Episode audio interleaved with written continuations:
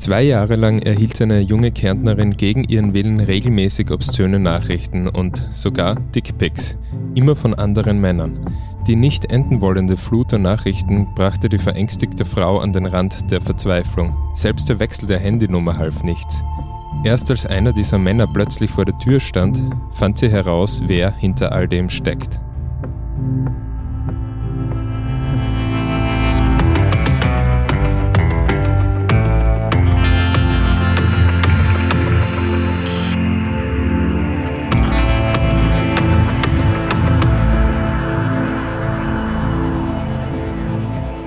Herzlich willkommen bei Delikt. Mein Name ist David Knees und ich melde mich heute wieder aus Klagenfurt und bei mir sitzt Manuela Kalser, die diesen sehr neuen und wirklich ungewöhnlichen Fall recherchiert hat.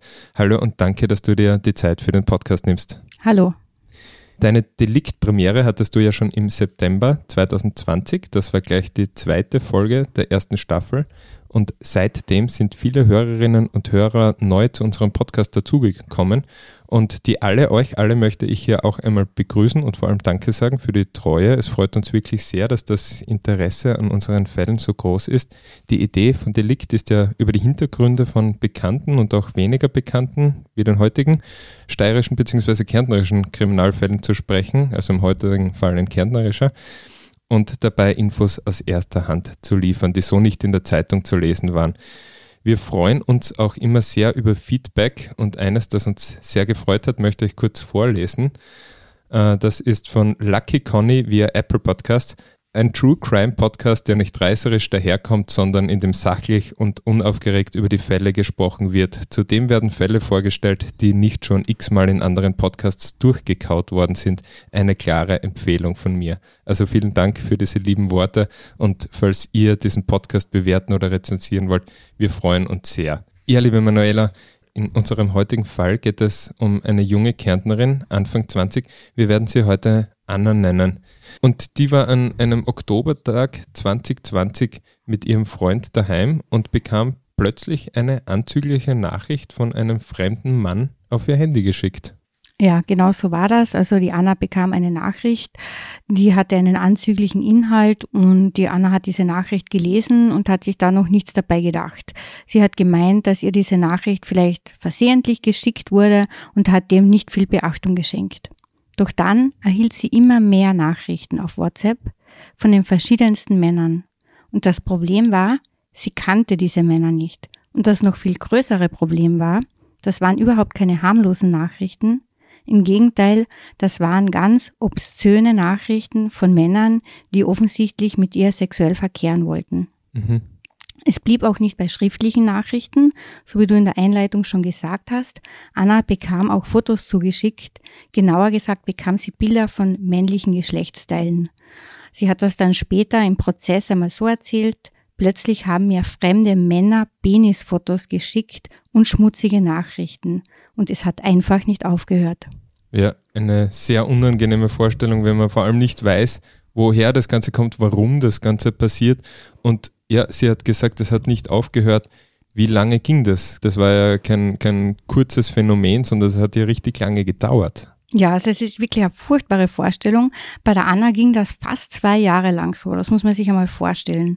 Und irgendwann kam die Anna drauf, dass jemand ein Fake-Profil von ihr auf Dating-Plattformen erstellt hat. Mhm. Die junge Frau hat erzählt, sie sei dann total aufgelöst gewesen, denn ihr wurde klar, ihr richtiger Name und die richtige Telefonnummer ist über diese Dating-Plattformen bekannt gegeben worden. Und irgendjemand, eine unbekannte Person, hat in ihrem Namen mit unzähligen Männern auf ganz obszöne Art und Weise gechattet. Irgendwer hat sich also als Anna ausgegeben und anzügliche Nachrichten verschickt. Mhm. Das heißt, im Einzelfall ist das natürlich jetzt ähm, schwer zu überprüfen oder nachzuvollziehen, aber man kann davon ausgehen, dass die Männer, die diese Nachricht geschickt haben, davon ausgegangen sind, dass das eine einvernehmliche Konversation ist, dass das eine Unterhaltung ist, an der beide gleichermaßen und gleich interessiert teilnehmen, aber das war nicht der Fall. Ja, genau. Das große Problem war, dass eben viele Männer, die diese Nachrichten geschrieben haben, die dachten sich, die Anna will sich mit ihnen treffen. Das Problem war aber, Die Anna hat davon nichts gewusst. Irgendjemand hatte sich als Anna ausgegeben und die ganz große Frage war, wer? Wer macht so etwas? Hatte Anna einen Verdacht oder wie hat sie versucht, das herauszufinden, wer da dahinter stecken könnte? Nein, die Anna hatte keine Ahnung, wer ihr das antut und die Belastung für sie war natürlich massiv. Die junge Frau hat später vor Gericht gesagt, manchmal wurde ich sogar mehrmals am Tag belästigt und dann war wieder ein paar Monate Ruhe. Also das muss man sich vorstellen, da gab es Tage, an denen sie mehrmals solche Nachrichten zugesendet bekam und dann war halt wieder länger Ruhe. Aber Anna selbst kam natürlich nie zur Ruhe. Was hat sie gemacht? Sie hat natürlich Anzeige bei der Polizei erstattet und sie hat sogar ihre Handynummer gewechselt, um sich zu schützen, um sich vor diesen Bildern und vor diesen Nachrichten zu schützen. Und auch nachdem sie ihre Handynummer gewechselt hatte, ging es weiter. Das Stalking hat nicht aufgehört. Sie bekam auch auf ihr neues Handy weiter Nachrichten. Was hat sie dann gemacht? Das muss ja wirklich an den, an den Rand der Verzweiflung getrieben haben. Ja, also die Anna hat sich immer wieder gefragt, wer tut mir so etwas an. Ähm, die Anna ist eine kluge, junge, sympathische und hübsche Frau, noch keine 30 Jahre alt und sie hat ganz anschaulich erzählt, dass sie eigentlich keine Feinde hat und auch keine größeren Probleme mit anderen Leuten. Mhm. Sie hatte eine tolle Beziehung zu ihrem Freund. Ja. Sie machte eine tolle Ausbildung und sie wusste einfach nicht, wer hinter diesem Cybermobbing stecken könnte. Also so wie sie das vor Gericht geschildert hat, war das eine wirklich sehr, sehr belastende Situation für sie. Anna bekam ja auch Anrufe. Also sie hat gesagt, da wurden mir von alten Männern total grausliche Sachen auf die Mobilbox gesprochen. Mhm. Sie hat diese Anrufer dann zwar blockiert, aber sie war natürlich verängstigt. Ja. Das ist ja klar. Ja, du hast mir einmal gesagt, dass sie im, im ersten Moment, als diese ersten Nachrichten äh, aufgetaucht sind, sie noch gedacht hat, das ist ein Missverständnis, da hat jemand vielleicht eine falsche Nummer.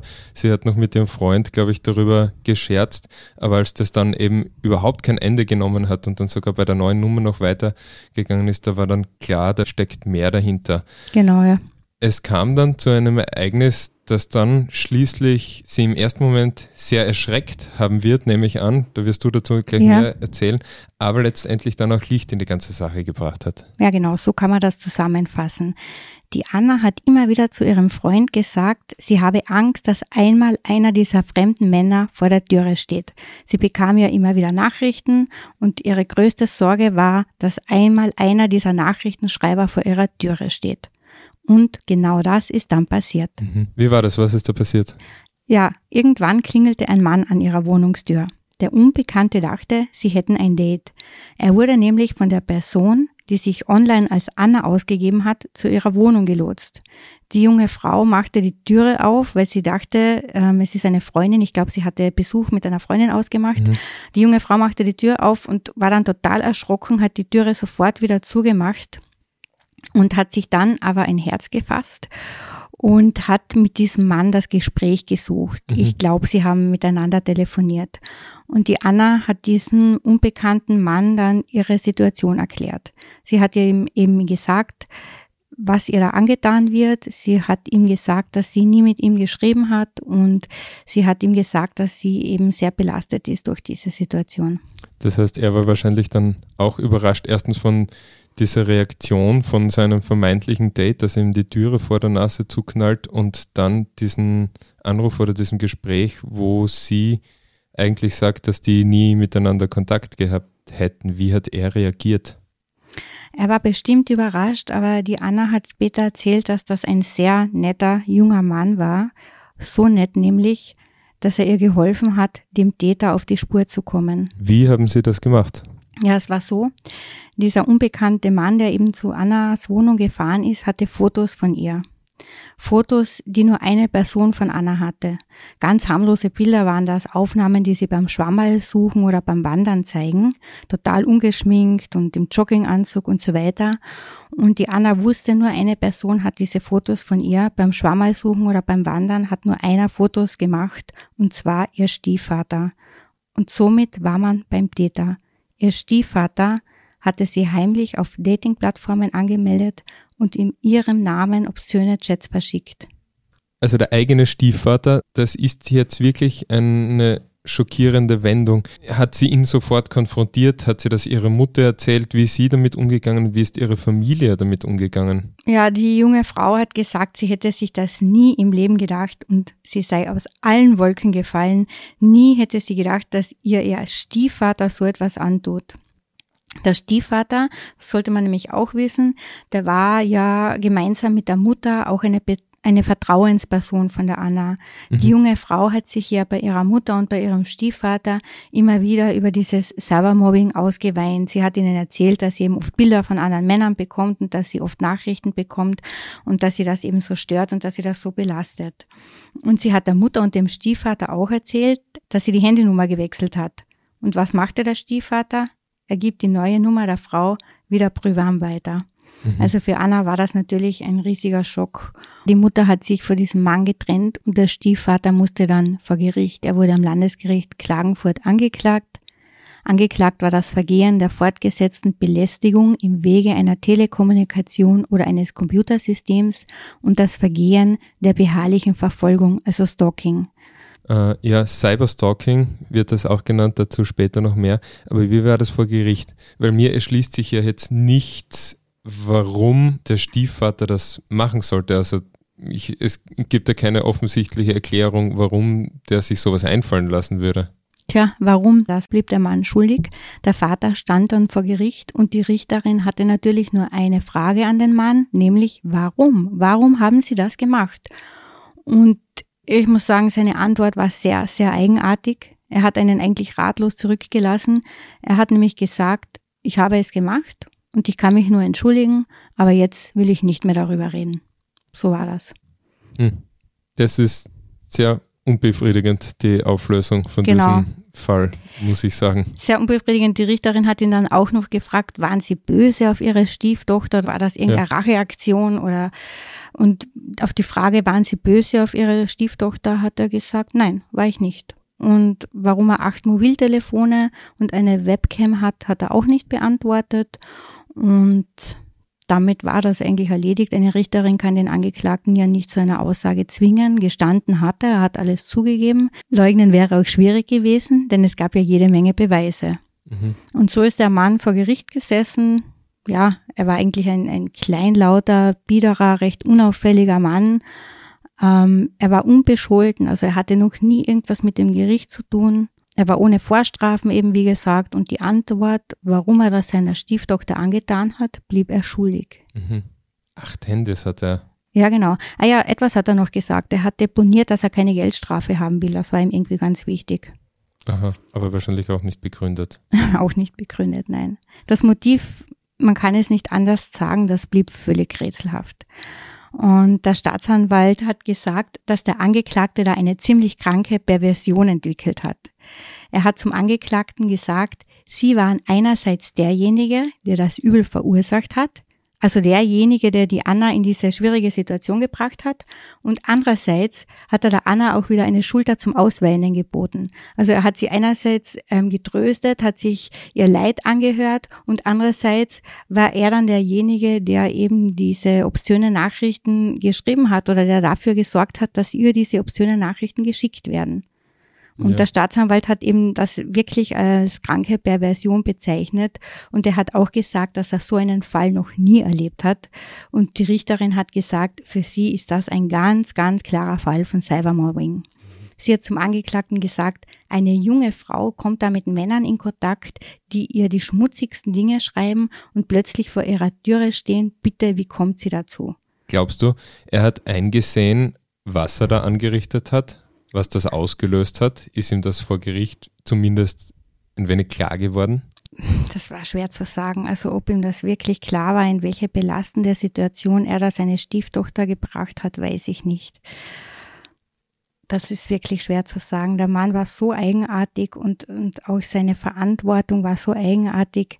Man kann das wirklich nicht sagen. Aber was natürlich ist, er hat durch diese Aktion viel verloren. Er hat seine Patchwork-Familie verloren, er hat seine Unbescholtenheit verloren, ähm, er musste vor Gericht. Welche Strafe hat er bekommen? Er hat eine Haftstrafe von zwölf Monaten bedingt bekommen, also zwölf Monate auf Bewährung.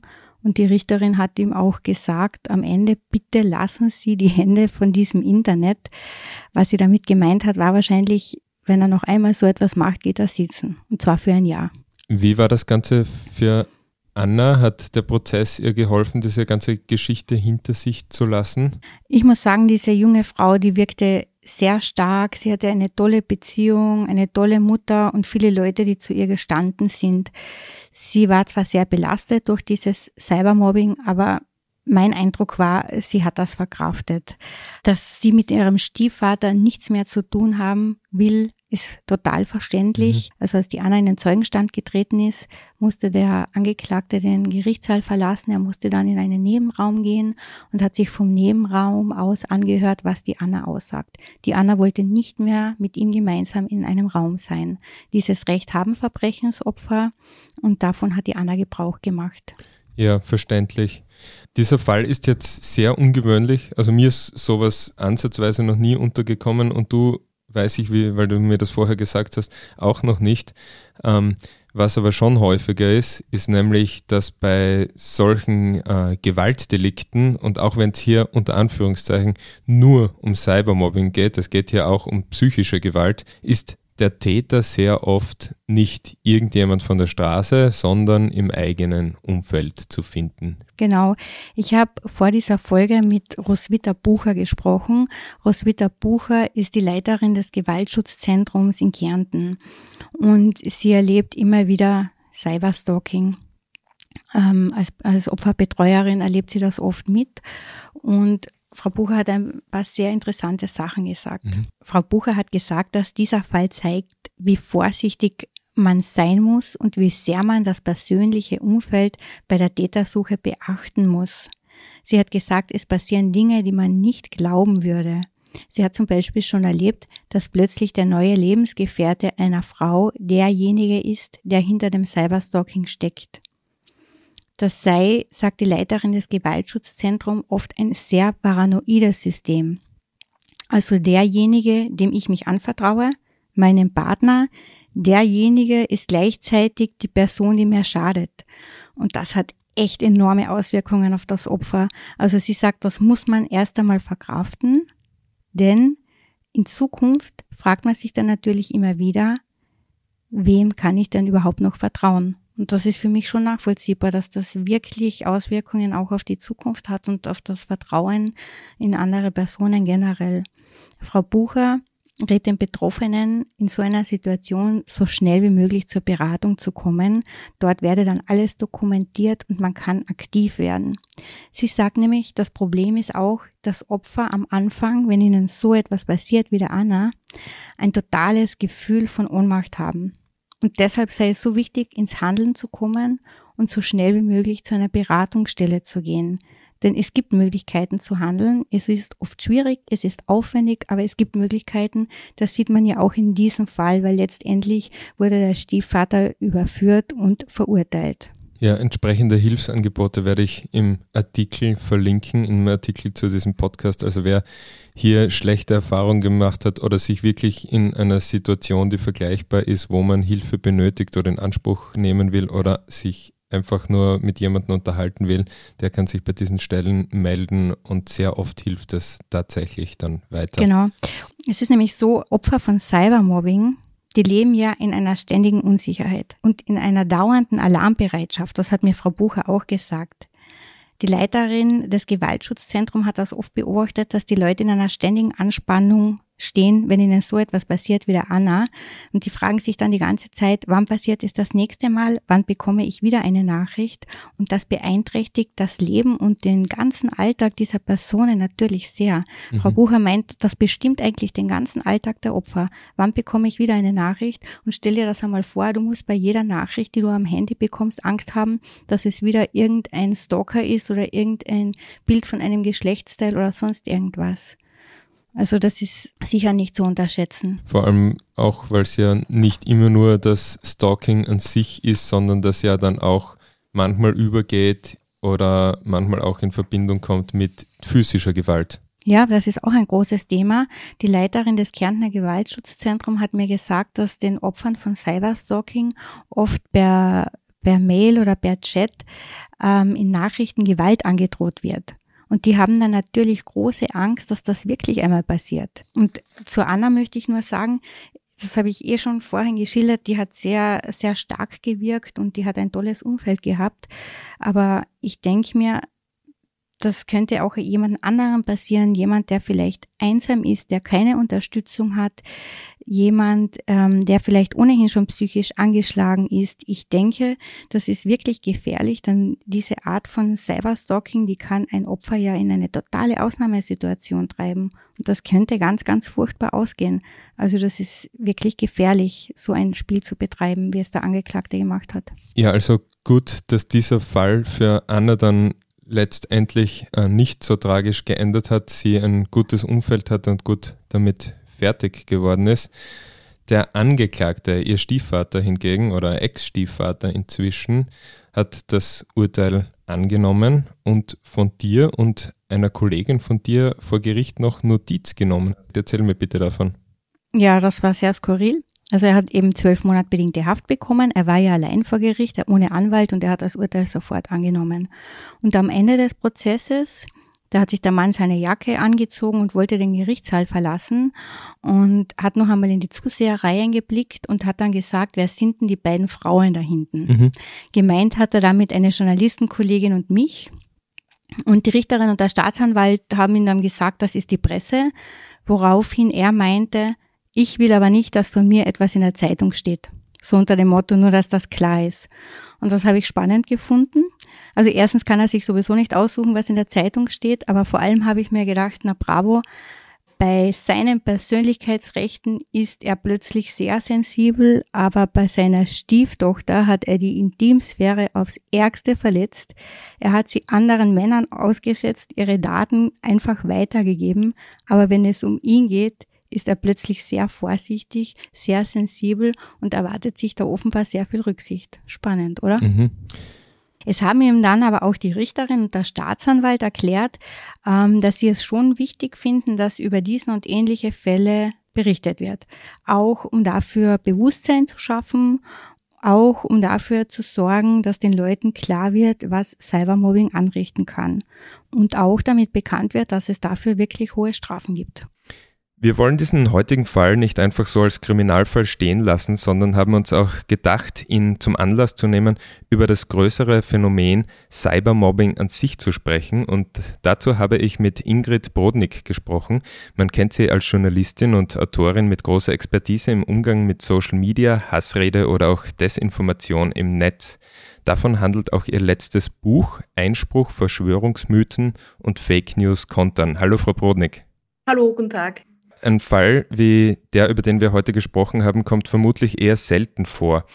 Er fällt aber strafrechtlich in den Bereich des Cybermobbings bzw. Cyberbullying und Cyberstalking.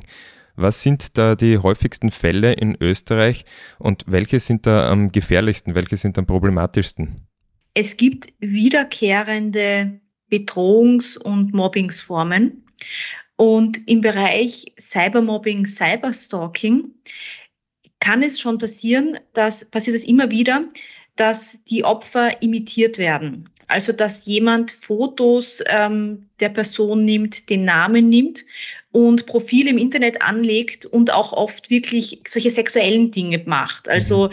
äh, Gehässigkeiten postet. Ich, mir zum Beispiel ist vor Jahren ein Mobbingfall bekannt, ich habe den auch journalistisch beschrieben, wo eine junge Frau immer wieder ihren Namen googeln musste und schauen musste, wo einfach Falschheiten über sie und auch über ihre sexuellen Aktivitäten quasi verbreitet worden sind. Also es ist eine Methode, um Menschen, oft auch Frauen, fertig zu machen. Und dann muss ich sagen, ähm, in manchen Fällen, also dieser Fall, den kenne ich ja so nicht, den kenne ich auch nur aus der kleinen Zeitung. Ich weiß nicht, was in manchen Fällen dahinter steckt. Es kann sein, dass ein Mann zum Beispiel eine Frau imitiert, um quasi erotische was weiß ich, Fantasien auszuleben. Also das ist natürlich die eine Ebene, was passieren kann. Die andere Frage ist, ob bewusst auch jemand diskreditiert oder auch ähm, irgendwie ja da gemobbt wird. Weil ähm, es gibt auch Fälle, die können richtig gefährlich werden, wo Frauen ähm, personifiziert nachgeahmt werden als Person und dann zum Beispiel jemand schreibt, dass die Frau Vergewaltigungsfantasien hätte. Das kann richtig gefährlich werden, wenn dann zum Beispiel auch noch die Wohnadresse einer Person ins Internet gepostet wird, weil das natürlich gewaltbereite Personen anziehen kann. Auch, da gibt es dokumentierte Fälle. Das heißt, es kommt immer wieder vor, dass die Identität einer Frau Fotos von ihr gestohlen werden und sie dann belästigt wird. Das ist natürlich, ähm, ich glaube, ich, das ist vielleicht nicht das Allerhäufigste, aber es ist etwas, das Fälle, von denen man immer wieder leider hört. Mhm. Und wer steckt dann dahinter? Sind das Ex-Partner, kann man das so sagen, oder was da die Motive sind? Tatsächlich muss man schon das eigene Umfeld auch berücksichtigen. Ähm, wie gesagt, in Zahlen quantifiziert. Vielleicht gibt es da Studien, das weiß ich nicht, aber von Fällen, die mir bekannt sind, von Schilderungen von Betroffenen oder auch aus Medienberichten, kann es auch das eigene Umfeld sein. Ähm, gerade bei diesen Racheaktionen. Also wenn eine Frau zum Beispiel ähm, plötzlich so mit ihrem Fake-Profil unverteilhaft dargestellt wird oder solche Vergewaltigungsfantasien von ihr angeblich gepostet werden. Da gibt es Fälle, wo Leute eine Abfuhr, wo Männer eine Abfuhr bekommen haben und das als Racheaktion gesehen haben. Also das kann wirklich eine Art der Demütigung, der Revanche sein, wenn eine Frau es wagt, von einem Mann die Avancen abzulehnen. Ich muss aber sagen, ähm, es gibt so viele auch hässliche Facetten, dass es äh, womöglich auch andere Hintergründe gibt, warum Menschen so etwas machen. Ähm, also dass es vielleicht nicht nur den einen Typus gibt, aber die Grundproblematik ist die, ähm, als Frau muss man extrem auf, passen und vor, sollte man vorsichtig sein, wie viele Fotos von einem zugänglich sind. Also tendenziell schauen, dass das Profil abgeriegelt ist. Ähm, gleichzeitig wird man aber als besonders, äh, auch als besonders vorsichtige Person nicht alle Gefahren aus dem Weg räumen können, weil wenn das zum Beispiel jemand aus dem eigenen Umfeld ist, vielleicht ein Familienmitglied sogar oder ein, ein Bekannter, mhm. dann kann man ja nicht verhindern, dass die Person auch mal Fotos von einem gemacht hat und diese Fotos missbraucht. Ja, so wie es in unserem Fall eben auch war. Ähm, einen Aspekt, nämlich die Vorsicht im Umgang mit dem, was man online stellt, haben Sie eh schon angesprochen. Was gibt es sonst noch? Äh, wie sollte man sonst reagieren, wenn man Opfer von so etwas wird oder unerwünschte Nachrichten oder Fotos bekommt? Oder wie kann man sich noch davor schützen? Was, worauf muss man da achten oder wie kann man reagieren auch? Das erste ist, wenn Sie merken, dass Sie solche Nachrichten bekommen und zum Beispiel mal überhaupt keine Idee haben, woher das kommt, die erste Empfehlung ist, schauen Sie sich die Einstellung Ihrer Profile an. Äh, man kann das zum Beispiel auf Facebook tun, dass man anschaut, was, sieht, was sehen Dritte über mich, aber auch auf anderen Plattformen, dass man die Privatsphäre-Einstellung mal durchgeht und checkt, ist mein Profil vielleicht besser sichtbar, als ich es vermutet hätte. Das muss nicht eine Auflösung bringen, aber manchmal kann das ein Problem sein.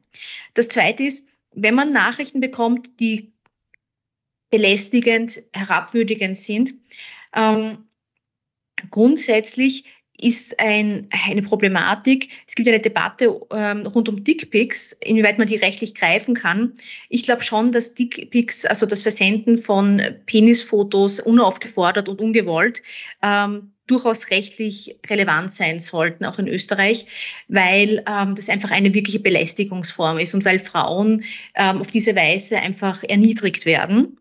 Ähm, aber wenn ich juristisch aber etwas nicht greifen kann, weil das jetzt noch zu wenig ist, um einen Tatbestand zu erfüllen, ist mein Tipp, ähm, Screenshots von solchen Nachrichten mhm. zu machen, weil ähm, greifbar strafrechtlich wird es oft, wenn jemand wieder und wieder was macht.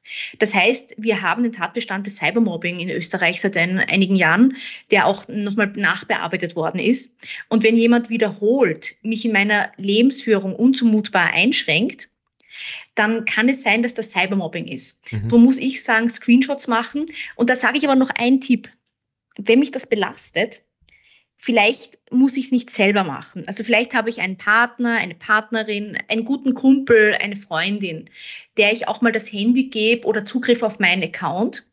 Weil es kann sein, dass gerade für das Opfer das natürlich ek extrem erniedrigend ist. Mhm. Und da kann eine Lösung ein sogenanntes Buddy System sein, dass man anderen zu, äh, Zugriff gibt, damit die für einen die Nachrichten screenen, das dokumentieren, damit man es zum Beispiel anzeigen kann. Also erstens Profil absichern, Profileinstellungen überprüfen, zweitens dokumentieren ähm, und drittens ähm, auch ähm, wenn man merkt, es belastet mich, nicht alleine bleiben, sondern den Kanal womöglich auch wem anderen übergeben, damit die Person das für einen macht. Mhm, verstehe. Ganz ein großer Bereich oder eigentlich das, die Wurzel allen Übels sind ja die Täter, jene meistens Männer, die eben sowas machen. Was können wir jetzt, wie können wir als, ich formuliere das jetzt einmal vielleicht ein bisschen offener, als Gesellschaft tun, damit das abnimmt, damit das weniger wird, sich diese, äh, sich diese Situation verbessert? Ich glaube, ganz wichtig ist, Gewalt als Frauen, Gewalt gegen Frauen nicht zu bagatellisieren. Und wir haben eine Gesellschaft, wo oft sexualisierte Gewalt gegen Frauen bagatellisiert wird. Ich denke an Boulevardmedien, die dann in Schlagzeilen nicht von einer Vergewaltigung schreiben, sondern von einer Sexkabade, was auch immer so etwas sein soll. Also dieses ähm, etwas nicht beim Namen benennen und vielleicht auch Worte finden, die maskieren, wie furchtbar manche Vorfälle sind.